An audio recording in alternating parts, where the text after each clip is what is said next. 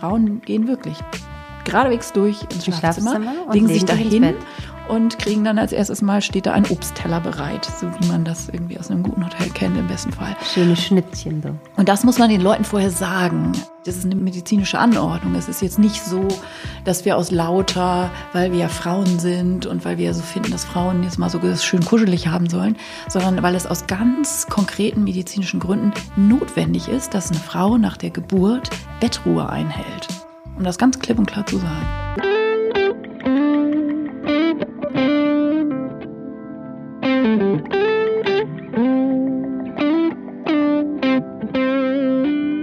Hallo im Hebammsalon. Der Podcast für deine Schwangerschaft und Babyzeit. Evidence-based und entertaining, Hebammen-Nähkästchen und Tacheles. leichte Muse und Deep Talk. Und wir sind Sissy Rasche, und Karin Dannhauer.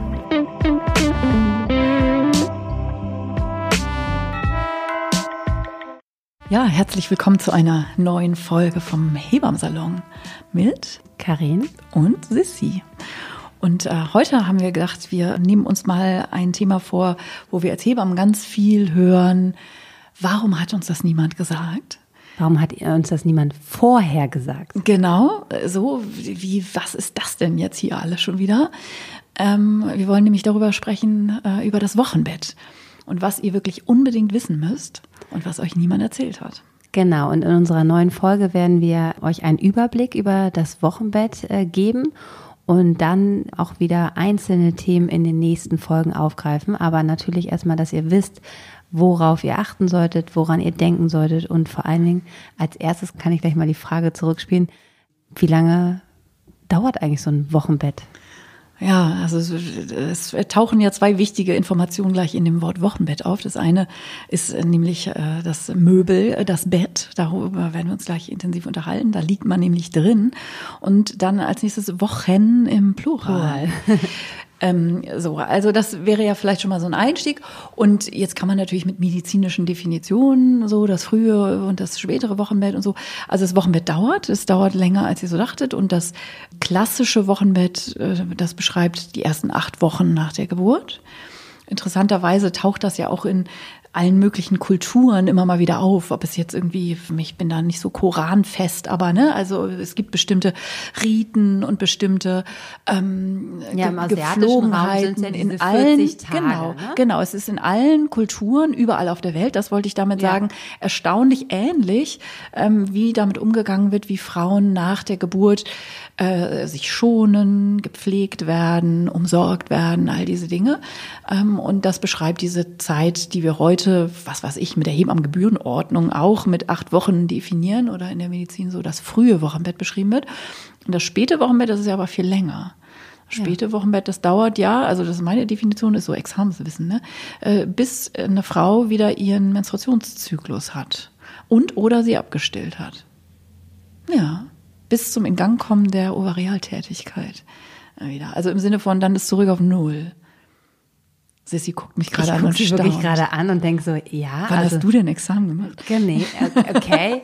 Also ich habe das immer so unterteilt in, ähm, seht ihr, wir sind hier, gehen hier rein und haben fachlichen nicht die, Diskurs. Genau, keine Definition gelernt, ähm, äh, dass man es unterteilt in Früh- und Spätwochenbett und ähm, das Frühwochenbett unterscheiden wir als Hebammen so, das sind ungefähr die sieben bis zehn Tage nach der Geburt und die sind halt sehr, sehr wichtig. Ähm, nicht, dass das äh, Spätwochenbett wird immer ein bisschen stiefkindmäßig behandelt, aber die erste Woche, die ersten zehn Tage sind einfach für uns Hebammen so wichtig, weil wir da natürlich ganz viel da sind, also täglich ähm, oder alle zwei Tage, weil da die meisten Rückbildungsvorgänge im im Körper der Frau passieren, wo das Stillen sozusagen etabliert wird. Also das ist wirklich diese Zeit äh, der großen Anpassung. Genau, also wir unterhalten jetzt uns jetzt in dieser Folge im Ja. Wesentlichen über die ersten zehn Tage, weil das ja anders ist als in der Schwangerschaft, wo das so linear mehr oder weniger geht, so man wird da so gemütlich immer dicker, ähm, ist es ja nach der Geburt so, dass in einem Wahnsinnstempo unfassbar viele Umstellungsvorgänge ähm, passieren und man ja katapultiert wird in dieses, äh, auch der Körper, ne, so dieses, ja, man, man kriegt ja jetzt so ein Baby und dann denkt man sich so, puh, jetzt ist vielleicht erstmal Ausruhen angesagt und jetzt irgendwie im Müttergenesungswerk nichts da, es geht ja gleich munter weiter. und der Körper schießt aus allen Rohren. Äh, neue äh, Herausforderungen sind da fällig. Und wir haben einfach gemerkt, dass es ähm, die meisten Leute einfach denken, ja, wenn wir jetzt sagen, ja, und das Wochenbett und wer kümmert sich nächste Woche um deine Frau, wenn man das jetzt so anspricht, dann sagt, wie ist das jetzt vorbei? Also nach einer Woche oder zwei Wochen, so sind ja es wenn ist du den Mann fragst, wenn meinst du? Ja, wenn ich jetzt einen Mann, also wenn ja. ich jetzt in der Betreuung den Mann frage, wie sieht's aus mit der nächste Woche Wochenbettbetreuung, wie seid ihr aufgestellt? Also das mache ich eigentlich in der Schwangerschaft, dass ich schon ganz mhm. klar da sage, ähm, äh, wie lange das dauert und ähm, wie die Betreuung ist. Aber die meisten Menschen gehen ja schon davon aus, dass ähm, so nach einer Woche, zwei Wochen dann auch gut ist. Ja, Genau. Oder wie ist deine Erfahrung? Ja, voll. Also das ist so, so dieses, so dieses anerkannte Ding, so der Mann macht zwei Wochen Urlaub genau. oder nimmt irgendwie einen Teil seiner Elternzeit oder wie auch immer das heutzutage da individuell ähm, als Modell gestrickt wird. Ähm, und dann ist ja aber irgendwann auch fertig oder so. Oder dann muss es ja auch weitergehen im Alltag. Und genau, und ähm, das ist tendenziell das Erste, ne, wo man irgendwie Leute gleich mal einnorden kann. Ja, nee, nach zwei Wochen ist noch überhaupt nichts eingespielt. Genau, und darauf möchten wir euch, euch sensibilisieren, dass ihr euch schon in der Schwangerschaft einfach, da das Wochenbett nicht eben nur zwei Wochen geht, sondern einfach acht Wochen, ähm, und es ist auch unterschiedlich ähm, von Frau äh, zu Familie, alles individuell natürlich immer, was wir hier erzählen. Aber es gibt Frauen, die brauchen wirklich acht Wochen einfach, um wirklich wieder im normalen ähm, Alltag anzukommen. Andere sind aber schon nach drei Wochen relativ fit. da hat sich alles gut eingespielt. Das ist wirklich einfach unterschiedlich, aber das weiß man ja vorher nicht. Deshalb sollte man schon einfach ähm, darauf eingestellt sein, dass es diese Zeit brauchen könnte. Ja, und es ist einfach auch so dieses, ne, ich höre sie ja jetzt schon vor den Rundfunkgeräten da draußen, äh, so wie jetzt, was, sieben, acht Wochen, so, hä, Moment mal, Moment mal, ich habe jetzt irgendwie den Mittelteil nicht mitgeschnitten. Äh, wieso liegt man oder liegt man da jetzt wochenlang im Bett rum oder so? Moment mal, wir haben doch jetzt ein Baby gekriegt. Man denkt so bis zur Geburt. Alle denken nur bis zur Geburt. Genau, so, und dann ist irgendwie, ja, dann ist das Kind ja da, dann ist das ja irgendwie geschafft und so. Wie jetzt mit wochenlangem Moment mal, was sollen wir da genau machen? Um das vielleicht dann nochmal irgendwie tatsächlich auch nochmal aufzudröseln. Also natürlich liegt ihr nicht acht Wochen im Bett, oder? Also, Nein. So. Aber was, es gibt ja immer so diese, da sind wir glaube ich auch alle Hebammen gleich, dass ganz klar, dass eine medizinische Anordnung ist, dass die Frauen eine Woche wirklich konsequent im Bett verbringen. Und zwar von morgens bis abends. Ja.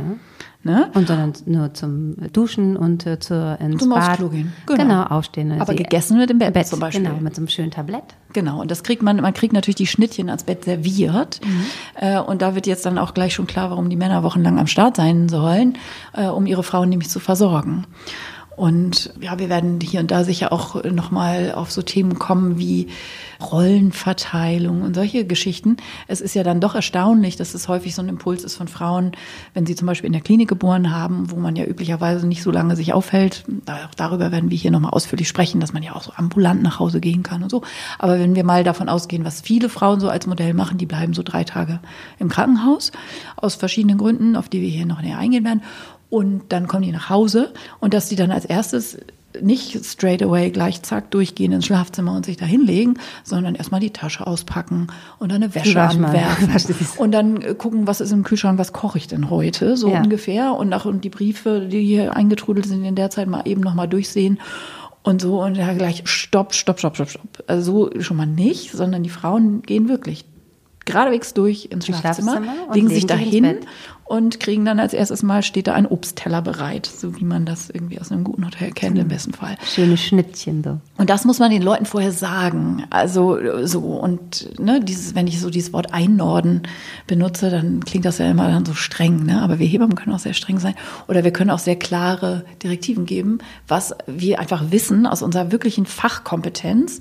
Und das meine ich damit, es ist eine medizinische Anordnung. Es ist jetzt nicht so, dass wir aus lauter, weil wir ja Frauen sind und weil wir so finden, dass Frauen jetzt mal so schön kuschelig haben sollen, sondern weil es aus ganz konkreten medizinischen Gründen notwendig ist, dass eine Frau nach der Geburt Bettruhe einhält. Um das ganz klipp und klar zu sagen. Und der erste medizinische Grund ist natürlich erstmal der liebe Beckenboden. Ja, genau. Also da muss ein Kind sich durcharbeiten. Beckenboden ist auch nochmal extra Thema. Ne? Was ja, ist das überhaupt? Also wir wollen jetzt so? auch nicht mal sagen, wir machen hier extra Themen. Wir wollen euch wirklich einen umfassenden Überblick geben und ähm, euer Wochenbett vorzubereiten. Ist es erstmal wichtig zu wissen, ihr braucht ähm, eine klare Einteilung, wie ihr das nach der Geburt regeln wollt. Das solltet ihr in der Schwangerschaft am besten regeln, weil wenn du geboren hast, also deshalb spreche ich jetzt gerade die Frauen an, dann ist man nicht in der Lage nach der Geburt, ob man Hebamme ist oder nicht.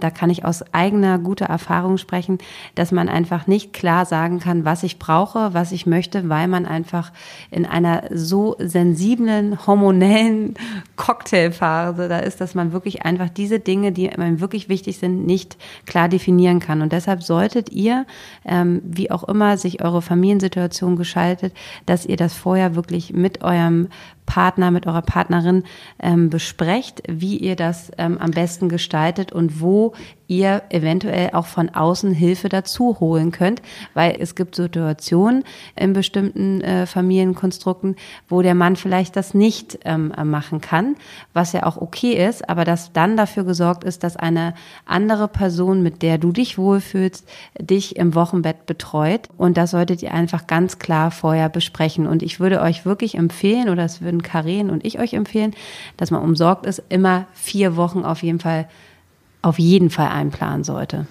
Also zentrale Message, ihr braucht wirklich Versorgung so und ihr müsst euch darum äh, vorher kümmern, nicht im Moment. Und wirklich Nägel mit Köpfen machen. Mhm. Was ich häufig wahrnehme, ist, dass die dann so, okay, so nicken. Ja, da kommt so dann jemand, so, auf jeden Fall. Okay, ja, das gucken wir dann mal und so, ne, weil es ist natürlich auch eine sensible Zeit. Man hat, hört andererseits, ne, wenn wir gleich noch über Besuch reden, dass man ja ja auch nicht so viele Leute um sich haben mag, dass es auch was sehr Intimes und Kuscheliges ist, das Wochenbett. Und dann ist so die Vorstellung, ach so, eine Haushaltshilfe, die kommt dann da echt jeden Tag oder alle zwei Tage, kommt die dann? Ja, nee, also jemand Fremdes. Ja, aber dann kocht eben keiner die Suppe. Mhm. Und dann äh, die Frauen dann irgendwann so um 18 Uhr, so äh, Schatz, es wird langsam dunkel draußen, äh, ich habe heute noch nichts gegessen. Ach so, ja, äh, ja dann schäle ich mal Kartoffeln. Ähm, so funktioniert das einfach nicht, sondern man muss wirklich ganz klar Nägel mit Köpfen heißt eben, die Frauen brauchen zweimal am Tag eine warme Mahlzeit zum Beispiel. Ja. Ähm, und wenn ne, die Männer da irgendwie toll kochen können und auch vorher auf den Markt gehen und, und so und nicht einen halben Tag weg sind dafür, ähm, dann ist das auch alles super. Aber man kann auch einfach vom Takeaway oder vom ne, guten Bestellservice, ihr braucht einfach gutes Essen. Und die Frauen sollen nicht diejenigen sein, die sagen, äh, ich habe jetzt Hunger und auch noch die Kreativität aufbringen, was habe ich denn Lust und so. Und dann doch letztlich die sind, die dann in die Küche gehen, ach, ich mach mal schnell oder ja, sowas. Das Sondern, sprichst du auch genau richtig an, weil ich habe auch in den letzten Wochen gemerkt, da hatte ich ähm, ziemlich viele Wochenbettbetreuung, gerade erste Kinder und das wollen wir euch hier wirklich ähm, ans Herz legen, wo dann immer alle, wenn ich dann sage, okay, wer macht das Wochenbett, dann sagt der Mann, ja, ich mach das. Und ich so, und kannst du kochen? Ja, alles gut. Und dann erlebe ich doch immer wieder, dass die Männer das ver kurz machen, aber dass sie das einfach nicht so verstehen und das ist dann wirklich wieder, die Frauen trauen sich aber nicht zu sagen, ich brauche noch Wochenbett, ich brauche noch Zeit und ähm, ich mich dann wirklich auch als Hebamme ärgere, weil ich habe vorher angeboten, gesagt, es gibt verschiedene Möglichkeiten, ähm, wie wir euch noch unterstützen können. Das brauchen wir nicht, ich das, das schon. Genau, da sagen ja. sie, ich brauche nicht und das hat für mich wirklich ganz klar die letzten Wochen nochmal gezeigt, dass ich mich da nicht mehr so ähm, auch wenn ich das so knallhart anspreche, weil ich bin da auch wirklich streng, dass ich einfach äh, wirklich, dass auch, wie du das gerade sagst, dass man einen festnagelt und dass das dann auch wirklich passiert, weil ich es immer wieder, auch genauso wie du es gerade erzählst, dann um 18 Uhr noch nichts gegessen, weil das natürlich auch für den Mann, Entschuldigung, die vielen Weils hier gerade, äh, für den Mann oder auch für die, deine Partnerin, ähm, was für eine Konstellation eure Familie halt auch besteht, das Kind zu wickeln, es ist ja nicht nur kochen, es ist ja den Haushalt einfach führen und das ist einfach super viel und für eine einzelne Person, der das nicht jeden Tag macht, auch gar nicht so easy ist. Also ich finde das anstrengend. Voll. Also das ne, so dieses die, die Frau liegt im Bett und äh, Partner Partnerin schmeißt den Laden drumrum und zwar alles. Und dazu gehört eben dann doch mehr, als manche so denken, im mhm. Sinne von, ich mache das mal so mit.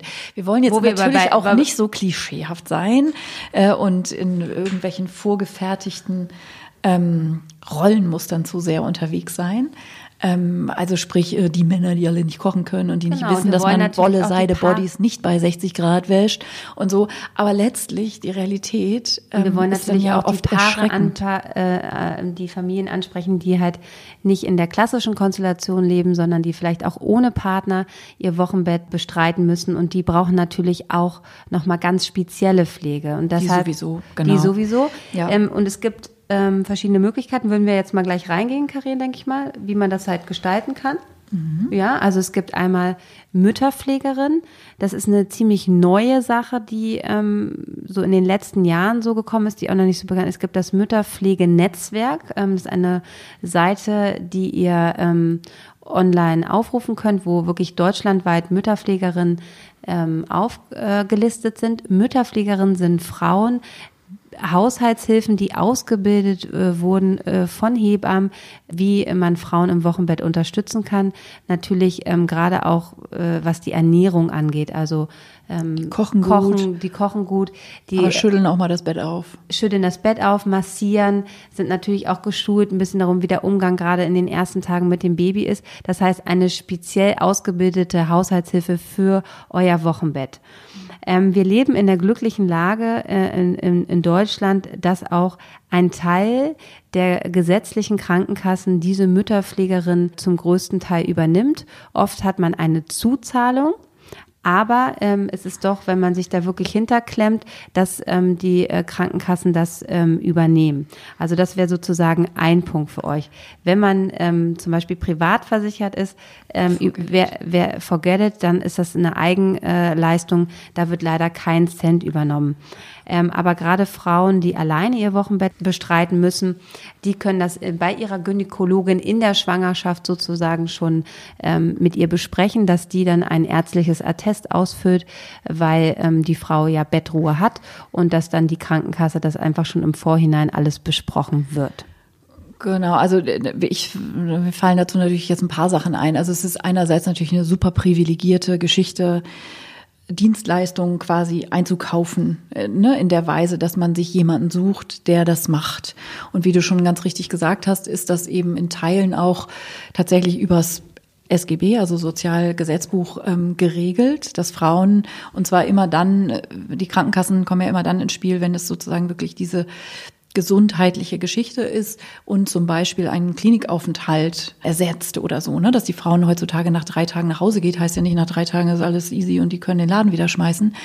Ähm, aber soweit ich weiß, gilt diese gesetzliche äh, Krankenversicherungsgeschichte nur bis zum sechsten Tag nach der Geburt. Es sei denn, man hat ähm, besondere eine Indikation, Indikation genau. besondere Umstände und das also man braucht erstens einen Attest und zweitens ist die Bedingung dafür, dass die Männer keinen Urlaub haben und das ist ja häufig der praktische Knackpunkt. In dem Moment, wo eine anderer erwachsene Person im Haushalt ähm, den Haushalt weiterführen kann, also der Mann keinen Urlaub hat, das muss man auch wirklich ankreuzen und hinschreiben, ähm, ist das ja schon gestorben leider. Also meine Erfahrung in den letzten Jahren sind die Krankenkassen eh immer knauserig geworden mit allem Möglichen. Zahlen die das nicht mal ebenso. Und wenn dann nur für zwei, drei Tage und dann fällt es auf den Samstag und Sonntag, dann gilt das sowieso nicht und sowas alles. Also für die Alleinerziehenden in jedem Fall, aber für die Leute, die in einer festen Partnerschaft leben, ist das gar nicht so easy, oder? Du schüttelst gerade mit dem Kopf. Ich schüttel ein bisschen mit dem Kopf, ähm, weil wir da, ich habe ja ganz gute Erfahrungen gemacht. Es ist zwar immer mit ein bisschen Papierkram mhm. ähm, und ein bisschen hin und her schreiben. Es ist wie so immer. Erste Mal wird immer alles abgelehnt. Ja. Ähm, aber wenn wir dann wirklich nach einer Woche gerade ähm, noch ähm, intensive Stillprobleme haben, Geburtsverletzungen, äh, ähm, Kaiserschnittnarben, die nicht richtig heilen, habe ich wirklich einfach immer gute Erfahrungen gemacht, dass man, wenn man da wirklich zweimal nochmal nachtragt, dass es bewilligt wurde. Und das ist natürlich eine unheimliche Entlastung für die Familie. Und uns ist es einfach nur so wichtig zu sagen, dass es das gibt, weil das auch immer wir ganz oft hören, wusste ich nicht. Genau, und das muss man aber eben Sache. Monate vorher auch wirklich klären. So genau. nach dem genau. Motto, wenn man nach drei Tagen merkt, oh, ist Dann ja doch nicht so schwierig. easy und die Suppe ist jetzt schon wieder angebrannt und irgendwie hau das hier nicht hin und so, dann findet man natürlich niemanden mehr. Mal also dann gibt so. es die häuslichen Pflegedienste, die ja. natürlich auch ähm, Hilfe anbieten. Da kann man auch großes ja. Glück haben. Aber wenn man jetzt eine speziell ausgebildete äh, Mütterpflegerin haben will für das Wochenbett, müsst ihr euch natürlich ähm, vorher schon darum kümmern. Aber das ist erstmal so der erste Punkt. Da da kann auf jeden Fall Hilfe geholt werden und es ist auch ähm, mit ein bisschen Papierkram auch möglich, dass ihr mhm. das alles bewilligt bekommt. Und es ist wichtig, einfach um Hilfe zu bitten. Das ist ja immer auch nicht so einfach, aber man kann natürlich auch ganz toll, und ich sehe das in den letzten Monaten, letzten Jahren einfach, dass man den Freundeskreis natürlich mobilisiert und fragt, weil oft wird ja gefragt, was braucht ihr so? Und ihr könnt auch ganz klar sagen, wir wünschen uns jetzt nicht materielles, nicht das 35. Kuscheltier, aber ihr würdet uns einen Riesengefallen tun, wenn ihr uns einfach eine Hühnersuppe vor die Tür stellt oder eine tolle ähm, vegetarische Bolognese oder einen Nudelauflauf, was was auch immer, ähm, Kekse backen, Kuchen vor die Tür stellen, weil einfach dieses warme Essen, ähm, wer uns zuhört und vielleicht schon ein Kind geboren hat, der weiß in den ersten Tagen, man ist nur mit stillen Wickeln und mit seinen, wenn man vielleicht noch ein paar Wehwehchen hat, mit Sitzbädern, mit, äh, mit Pflegen von wunden Brustwarzen beschäftigt, dass dann einfach das so mega ist, wenn man einfach ein fertiges Essen vor die Tür Voll. gestellt bekommt. Und das ist für Freunde und Familie ja auch nicht so eine Schwierigkeit. Nee, finde ich auch. Und ähm, also so, ne, dieses totale Unterschätzen dessen, ihr, wenn man dann so, oh Mensch, und man ist dann ja, also ne, Frau ist natürlich sowieso raus und im Wochenbett, der Mann hat Urlaub, na super, dann können wir ja abends dann so ein Drei-Gänge-Menü und ein Candlelight-Dinner zaubern und so. Machen wir natürlich nicht. Man fängt nicht abends um 21 Uhr, wenn das Kind endlich mal schläft und der Busen mal wieder eingepackt werden kann, fängt man nicht an Feldsalat zu zupfen oder sowas und dann haben aber alle Hunger. Ja. Und schön fand ich auch, was du gesagt hast, der Besuch stellt den Topfsuppe vor die Tür und zischt dann nämlich wieder ab. Also so die Idee, so alle rennen dann gleich schon mal die Bude ein und können bei der Gelegenheit ja auch das Baby dann schon mal bewundern und darf ich es auch mal halten und so, äh, eben nicht, sondern die liefern erstmal das Essen an und dann können die irgendwie ein, zwei Wochen später können die auch gerne mal kurz reinkommen. Aber Wochenbett heißt eben auch, also meine liebe Kollegin Virescha aus Hamburg, auch eine ganz tolle Hebammenkollegin, hat ja das Wort äh, Babyflitterwochen geprägt, irgendwann vor 20 Jahren oder so. Und äh, das fand ich in der Weise ganz passend, dass Flitterwochen ja vielerlei heißt. Viel im Bett rumhängen zum Beispiel und eben auch äh, keiner kommt da mal eben auf einen Kaffee vorbei, sondern man ist da sehr für sich und ist damit beschäftigt, ähm, in dieser neuen körperlichen Liebesbeziehung, die man ja auch mit dem Kind pflegt, ähm, sich da kennenzulernen und im Bett rumzuhängen. Und das ist der einzige und richtige und wichtige Ort, wo man die Zeit verbringt, alle zusammen im Bett. Auch die Männer sind ja auch ein bisschen im Wochenbett. Genau, und das ist natürlich toll, wenn ihr vorher diesen Plan macht und wirklich im Vorfeld euer, euer Dorf einfach mhm. aktiviert ähm, das viel beschriebene Dorf. Man braucht ein Dorf, um ein Kind groß zu, was tut man das eigentlich, groß werden zu lassen. Genau, und ich, ich habe immer die Erfahrung gemacht, dass sich alle eigentlich eher freuen, wenn sie das da vor die Tür stellen dürfen und nicht reinkommen. Und wenn man das vorher so bespricht, dann ja. ist es auch, ähm, sind einfach solche Sachen geklärt. Und das solltet ihr auch für eure Familie tun.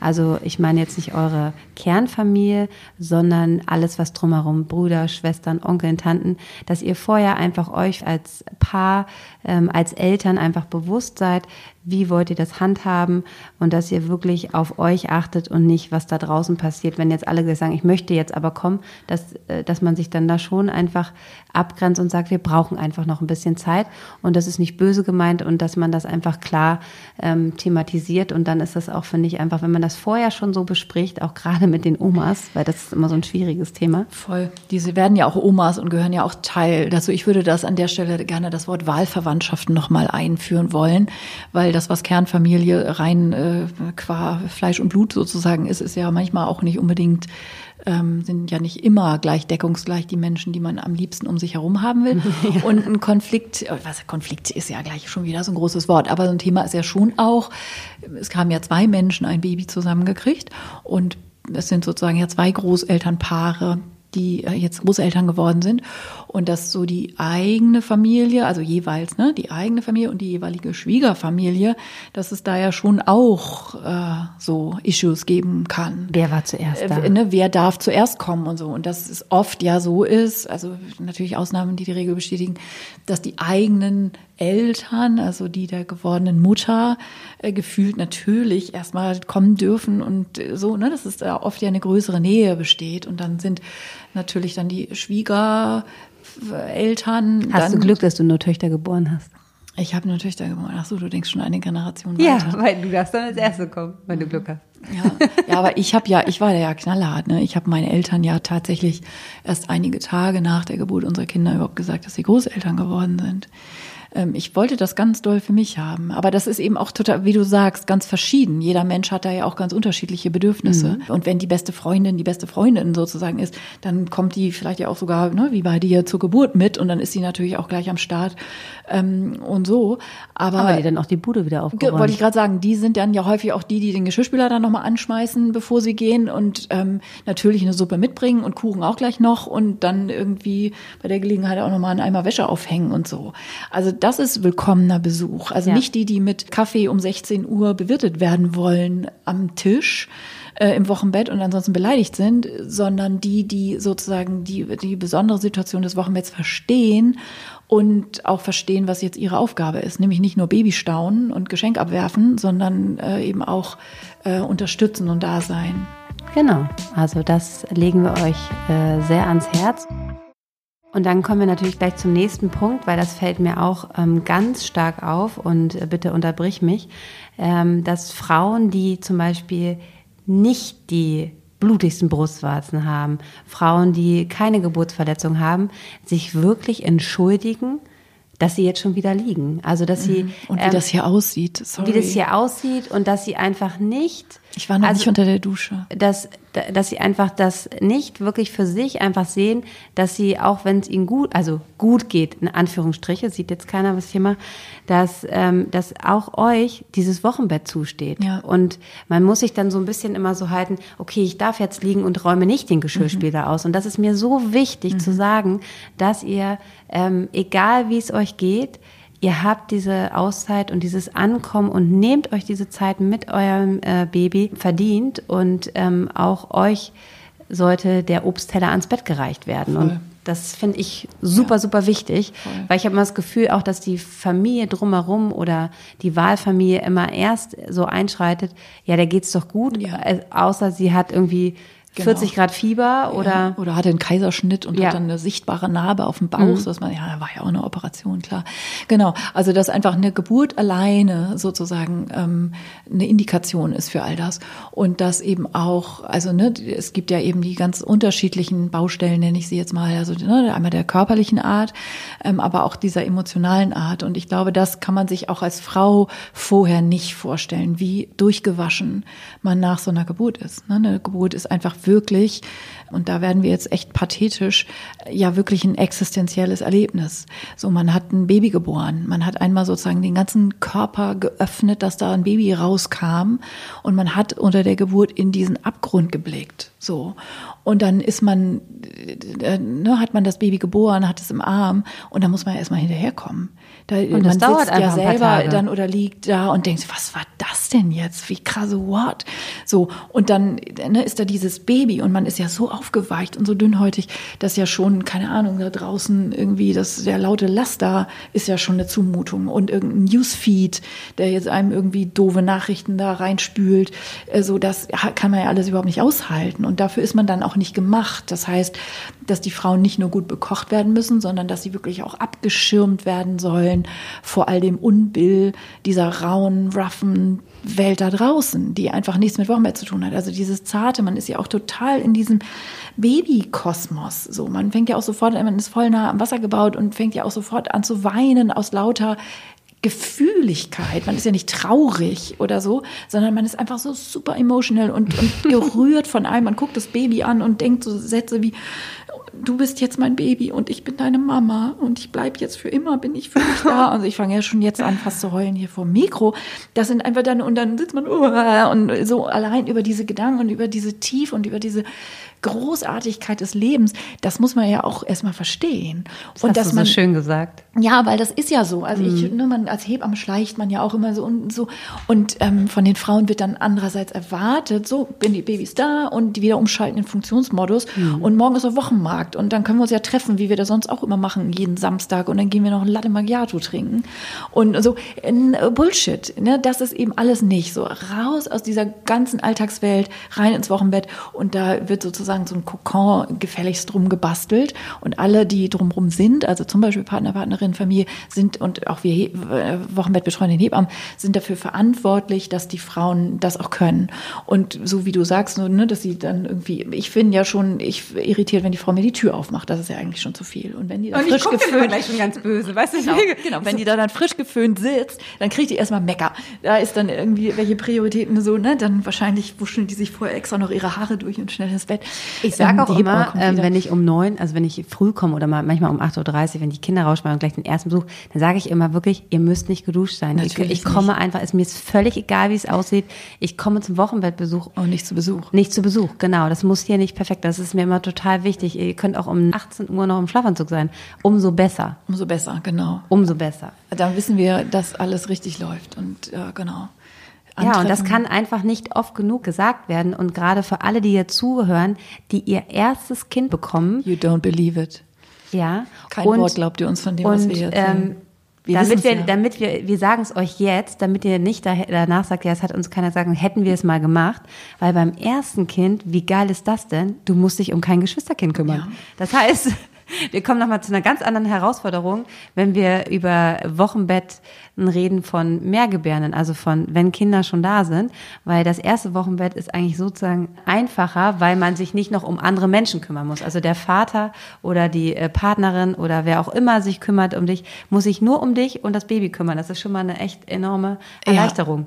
Ja, ja wobei man hat natürlich beim ersten Kind viel mehr dieses, oh Gott, was ist das denn jetzt schon wieder? Ja, man Ding, hat mehr ne? Fragen. Man hat einfach, dass man denkt so, oh Gott, und was machen meine Brüste und wird meine Aber Muschi jemals wieder heile? Und, und heil wie ist das, wenn ich aufs Klo gehe? Erste Mal. Ja, man hat diese mehr Fragen, klar, die wir als Hebammen dann haben, aber die haben die, die, die haben die ja. Ungeduld und ich habe, je mehr Kinder man geboren hat, die freuen sich, die stehen gar nicht auf. Die bleiben wirklich so liegen und denken so, nee, nee, ich kann auch nicht aufstehen. Und das stimmt auch wirklich so. Ja, ich spreche, ich spreche das, ich habe mich bei meinem dritten Kind, habe ich mich drei Wochen lang nicht bewegt, also ich habe mich bewegt in meiner Wohnung mal hin und so ein bisschen her, aber ich habe das so, so sehr genossen. Ja und deshalb sage ich jetzt immer beim ersten Kind, ihr müsst nicht. Ihr könnt mhm. einfach, ihr müsst euch nur um das Baby kümmern. Klar, die Fragen sind, äh, ähm, sind natürlich mehr, aber macht es gleich beim ersten Mal schon so. Ja, Enjoy ihr Wochenbett. Ja.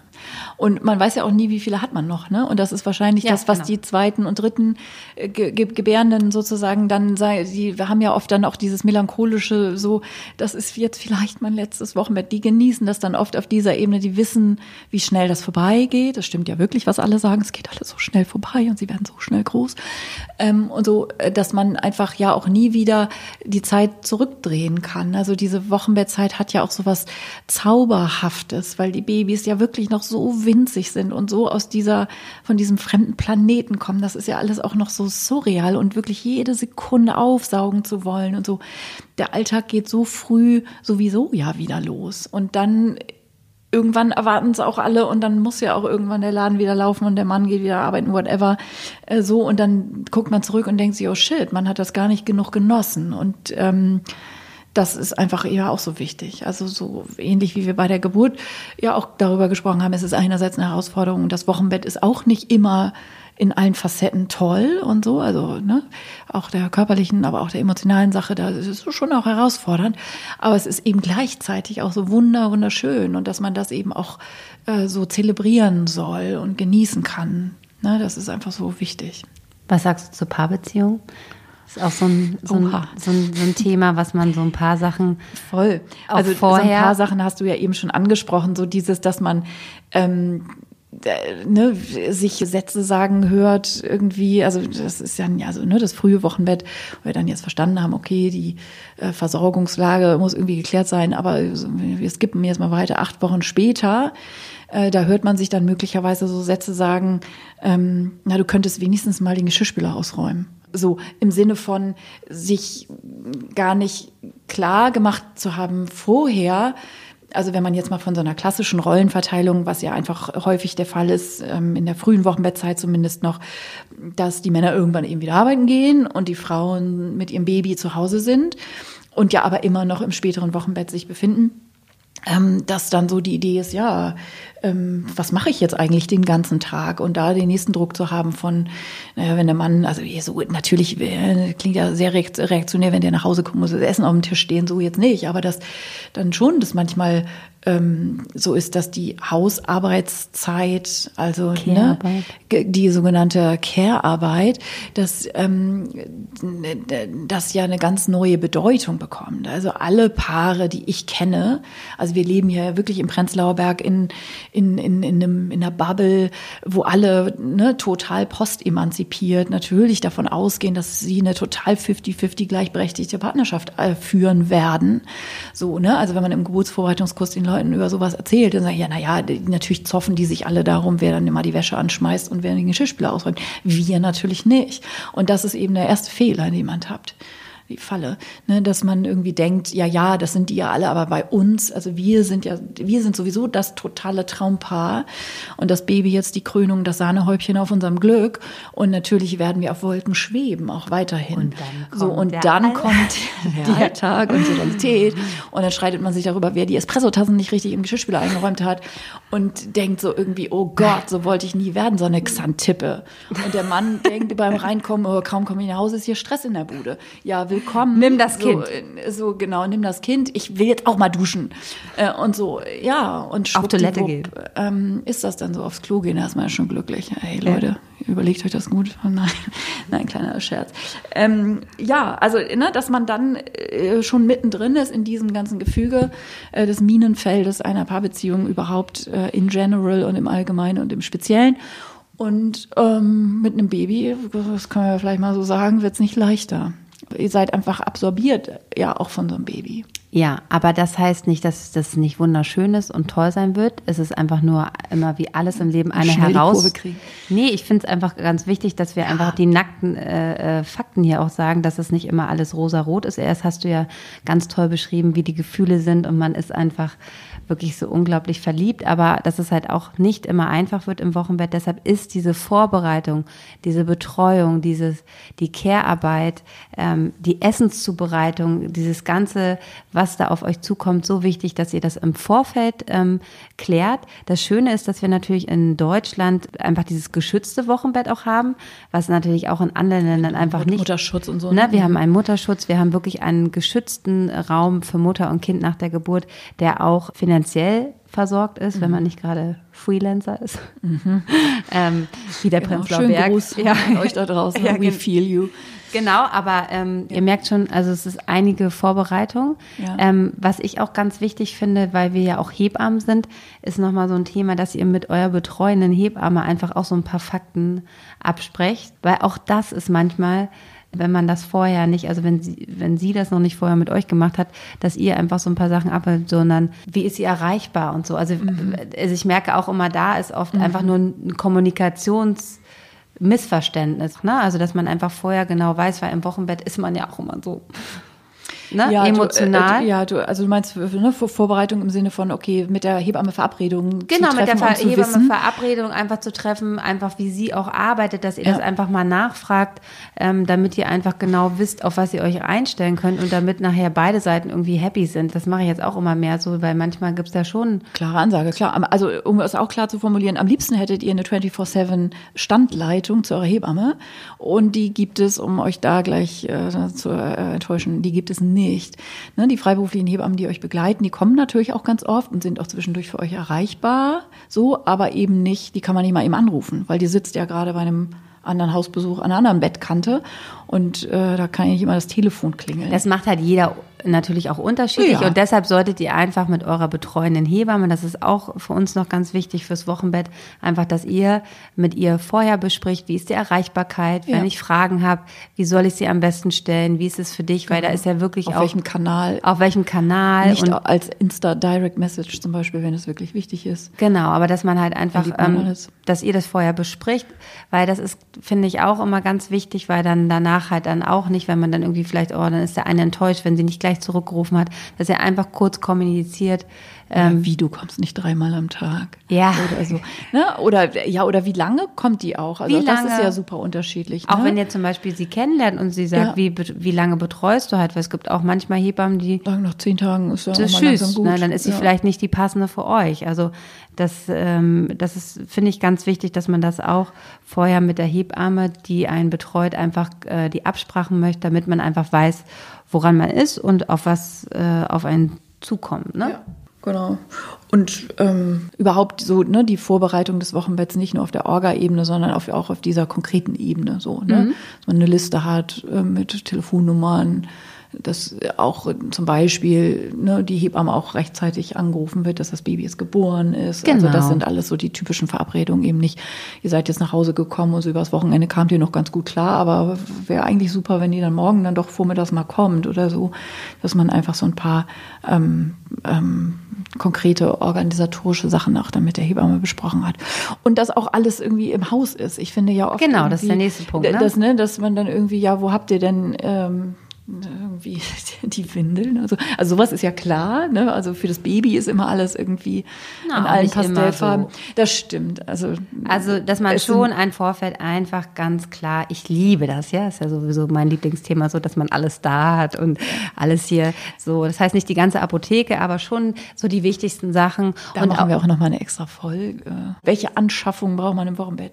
Was ihr einfach da haben solltet, weil es ist nichts schlimmer, als wenn man gerade zu Hause angekommen ist und dann muss der Partner oder die Partnerin erstmal los und einkaufen. Und zum Hauptbahnhof in die Notfallapotheke, weil das Genau. ist das Einzige, was am Samstagnachmittag noch auffahrt oder so. Ja, Ja, ja. also ein paar äh, Dinge, die ihr halt auch, ähm, wir werden euch eine nützliche Liste von uns auch nochmal zeigen, aber das auch könnt ihr super mit eurer Hebamme besprechen, was sie denn so auch immer sagt, was man im Haus haben sollte. Wichtig ist auf jeden Fall große Vorlagen. Genau, das ist immer das Klassiker-Item, so dass man sich dann fragt, so, hä, diese sagenumwobenen Netzhosen mit diesen sagenumwobenen, unfassbaren Binden, die man noch nie in seinem Leben in dieser Weise gebraucht hat, das sind ja sozusagen so die Top-Accessoires, äh, womit auch keiner rechnet, wo man auch erstmal denkt, oh mein Gott, also allein in der Vorstellung, wie viel Saugkraft wird denn verlangt überhaupt, wenn so eine Binde notwendig ist? Und äh, ne, da, also nach einer Geburt blutet man ordentlich, um das irgendwie kurz zu fassen. Und ähm, kleiner Cliffhanger, das wird eine nächste Folge sein, dass wir uns damit sehr konkret und sehr explizit beschäftigen werden, was da so alles aus euch herausläuft an Blut nach so einer Geburt. Da freuen wir uns und schon so, da drauf. freuen wir uns schon, äh, schon drauf. Aber das ist ja auch so ein Schocker-Thema immer irgendwie, oder? Dass die Frauen dann irgendwie so, Auf jeden Gott, Fall. Binden und so viel Blut ist ja noch nie in meinem Leben aus mir rausgekommen. Und das ist eben gesund und normal. Ne? Aber das muss einem jemand mal sagen. Das weiß man ja natürlich üblicherweise nicht. Wieso? Ähm, da kommt doch nichts raus. Das ist doch alles also, hell. Ist alles, ist auch alles Wie eine genau, Werbung. wir- Genau, und wir pupsen rosa Cupcakes. äh, und so, genau. Ähm, ja, und auch dieses Stillthema zum Beispiel. Also natürlich ist Stillen ein riesen Grundthema im Wochenbett überhaupt, da reden wir auch natürlich schon nochmal extra drüber. Aber dass das so ein Ding ist, so, ne, man denkt dann, oh, man denkt wahrscheinlich irgendwie eingelegt. gar nichts. Man denkt so irgendwie, ja, ja, Hauptsache Geburt, ne, das hatten wir schon, man denkt erstmal bis zur Geburt und so. Und dann denkt man, ja, dann legt man das Kind an und dann, oder? Oder man denkt sich, weil man denkt sich wahrscheinlich schon vorher, das ist schon auch bestimmt komisch, wenn da so ein Baby immer an mir rumlutscht. Ja, aber ich glaube, die meisten haben wirklich die Vorstellung, dass es einfach ganz natürlich ist und dass es halt gleich auch klappen sollte. So gehen Ja, finde ganz ich. natürlich. Die ganzen großen Dinge des Lebens sind ganz natürlich. Die Liebe, der Sex, die Geburt, ist alles ganz natürlich. Und trotzdem ist das ein Riesengeschissel in echt. Na ja, so ist es ja. Ne? Ähm, Man wird besser. Man so man kriegt die großen wichtigen Lektionen des Lebens. Also aber also so ich meine ich als Hebamme das ist ja wirklich dieses Abstrahieren von ich war wie gesagt schon zehn Jahre Hebamme bevor ich mein erstes Kind gekriegt habe. Und natürlich wusste ich da ganz viel. Aber ich stelle mir das so vor wenn eine Frau noch nie ein Baby gekriegt hat wie man sozusagen sich diesem Stillthema erstmal gedanklich in der Schwangerschaft nähert das ist ja schon also der Busen ist ja schon eher so ein auch ne als um, fraulich sexuell belegtes Organ erstmal da und man findet ihn so mehr oder weniger ganz super und und ähm, ist eine Attraktion für die Männerwelt und so, das weiß man ja alles, aber jetzt diese neue Rolle, dass da ein Baby genährt wird, das ist ja erstmal neu. Und ich glaube, dass auch so dieser diese kleine Schere im Kopf sozusagen, okay, das eine habe ich jetzt verstanden, so im Laufe meines Sozialisiertseins als Frau, und jetzt kommt was anderes dazu. Dass und ich jetzt auch noch sozusagen Baby ernähre. in je, inwieweit ähm, schränkt sich das gegenseitig ein? Also inwieweit ist das sexy, ein Baby zu stillen? Und wie finde ich das wohl? Und wie fühlt sich das überhaupt an? Und wie findet mein Mann das? Und so, das sind ja, glaube ich, schon Gedanken, die man so hat. Äh, Ich hatte die jetzt nicht so großartig, aber ich glaube schon, das sind so Themen, über die jetzt auch nicht so viel Da geredet machen wird. sich ganz viele Gedanken darüber, auch was wir, und das größte Thema ist, verändert sich meine Ja, Brust. genau. So, wenn ich jetzt stille und sieht sie danach noch so aus wie vorher, ne? Das ist schon einfach ein Riesenthema. Und natürlich verändert sich ein Körper äh, nach einer Schwangerschaft, ganz Klar. klar. Da Ja. wollen wir jetzt auch keine äh, Märchen erzählen. Ähm, und dass eine Brust sich äh, verändert nach einer Stillzeit, ist auch klar. Auch so ein Running Gag in dieser Folge. Das ist auch nochmal ein tolles Thema für eine Extra-Folge. Extra Folge, extra Folge. Ähm, so, ne, ähm, der Körper äh, vorher, währenddessen, nachher äh, und so. Das sind äh, ja die ganzen großen Themen, die uns beschäftigen. Ja, also Stillen, äh, finde ich, ist äh, eine große Herausforderung in allem. Also in diesem ganzen emotionalen und äh, Gedanken dazu und aber auch körperlich. Ne? Also so die meisten Frauen unterschätzen das ja schon auch dass das am Anfang nicht unbedingt das ist, was man sich vorgestellt hat, als wenn man sich mit dem Stillen in der Weise, wie es ja den meisten Frauen geht, irgendwie so anfreundet, das wird schon irgendwie ganz schön sein und stellt mir jetzt Na, nicht die ganz Vorstellung vor. ist halt so dieses ganz innige. Ja, genau. Und romantische Romantisch und, und zugewandte und weich gezeichnete und alle lächeln. Ja, und dann merkst du halt so, boah, das ist echt anstrengend. Das tut am Anfang weh. Man muss es erstmal lernen, das Kind an die Brust zu legen. Man braucht ganz viel Hilfestellung und es ist halt Sieben einfach. Arme. Sieben Arme, ja. Das ist gut. Fünf Kissen. So. Ja. Und man hat immer so krassen Durst. Ja, hat krassen Durst und Und dann fehlt der die- Arm für die Wasserflasche. Genau. So, ne? Und man hat ich will den Tee in der- jetzt was zu trinken. Jetzt, jetzt, jetzt. Also, Ja. Genau, und dann rollen sich einem erstmal die Fußnägel hoch, bis das Kind die Brustwarze richtig im Mund hat, weil man out, out, out, out, out, out, und dann geht's wieder. Und dann fragt man sich, ups, bleibt das jetzt ein Und da sind Jahr wir wieder bei so? unserer Betreuung, dass Ja. das ähm, Stillen einfach in den ersten äh, Wochen, wo es nicht nur um die körperliche Rückbildung und das Ausruhen der Frau geht, sondern einfach das Zusammenspiel von Mutter und Kind. Und das braucht manchmal wirklich einfach mal volle acht Wochen, bis eine Stillbeziehung etabliert ist, gut funktioniert, was jetzt nicht selbstverständlich ist. Und das braucht natürlich jemanden, erstmal einen Partner oder Partnerin, die das mitträgt. Das ist natürlich auch eine richtig intensive Zeit, wo beide an ihre Grenzen gehen. Und dann braucht man natürlich das Dorf, das das halt einfach unterstützt und diese Umsorgung hat. Ja, und und deshalb wollen wir, dass ihr ein Bewusstsein dafür entwickelt, dass das halt nicht nach äh, einer Woche gegessen ist, sondern dass das einfach manchmal wirklich viel, viel länger äh, braucht und dann aber alles gut wird. Genau, das ist vielleicht eine zentrale Message. Das ist ja immer so schön, wenn die Frau am fünften Tag weint, weil sie denkt, oh, mir tut das aber so weh und so habe ich mir das gar nicht vorgestellt, dass wir ihr wirklich, wirklich versprechen können, so bleibt das nicht. Ne, wir Hebammen wissen das ja und das braucht man dann auch. Also weil ne, es gibt natürlich Frauen, äh, die am liebsten nach drei bis fünf Tagen äh, auch die Flinte ins Korn schmeißen im Sinne von so, äh, sorry, aber das ist jetzt überhaupt, das ist, also angenehm ist überhaupt sowieso meilenweit weg, aber es ist noch nicht mal irgendwie auszuhalten gefühlt. Und so, und das wirklich zu wissen, natürlich bleibt das so nicht, aber es braucht sozusagen eben diese Hebammenbegleitung. Und es braucht vor allen Dingen, wie du richtig gesagt hast, ein Umfeld, was das mitträgt, was man dann nämlich überhaupt Was nicht gebrauchen kann, ist eben nicht so, ah ja, tut schon ganz schön weh, na ja, aber wir können auch eine Flasche machen. Oder die Schwiegermutter dann, naja, ich konnte auch nicht stillen. Oder irgendwie sowas, das nützt natürlich dann überhaupt nichts, sondern man braucht äh, da einfach viel Unterstützung ähm, ja, und nicht irgendwie noch weitere Zweifel, die dann genährt werden und so. Ja. Ihr merkt einfach, ähm, das Wochenbett ist wirklich komplex und es hat einfach ganz viele ähm, Positionen, die man bedenken muss. Und deshalb ist es einfach nicht nur, dass man bis zur Geburt denkt, wie die meisten, wenn man ähm, von Kinderkriegen redet, dass man nur bis zur Geburt denkt, das muss ich schaffen und danach kommt nichts mehr, sondern das Wochenbett ist so wichtig, so relevant und braucht eine gute Betreuung, eine gute Umsorgung.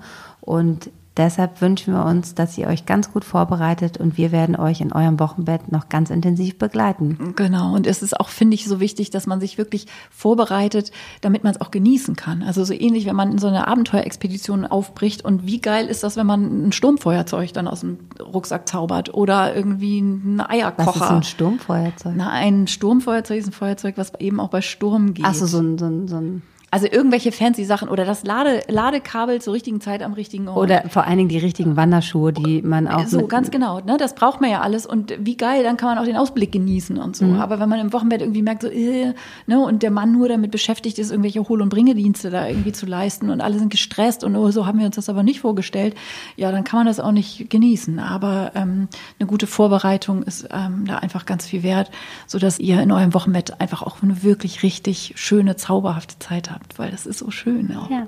Und wir freuen uns, wenn ihr einfach bei der nächsten Folge wieder im Hebammsalon mit dabei seid. Und bis dahin, passt auf euch auf. Tschüss. Das war der Hebammsalon mit Sissi und Karin. Produktion Lisa Golinski, Redaktion Julia Knörnschild.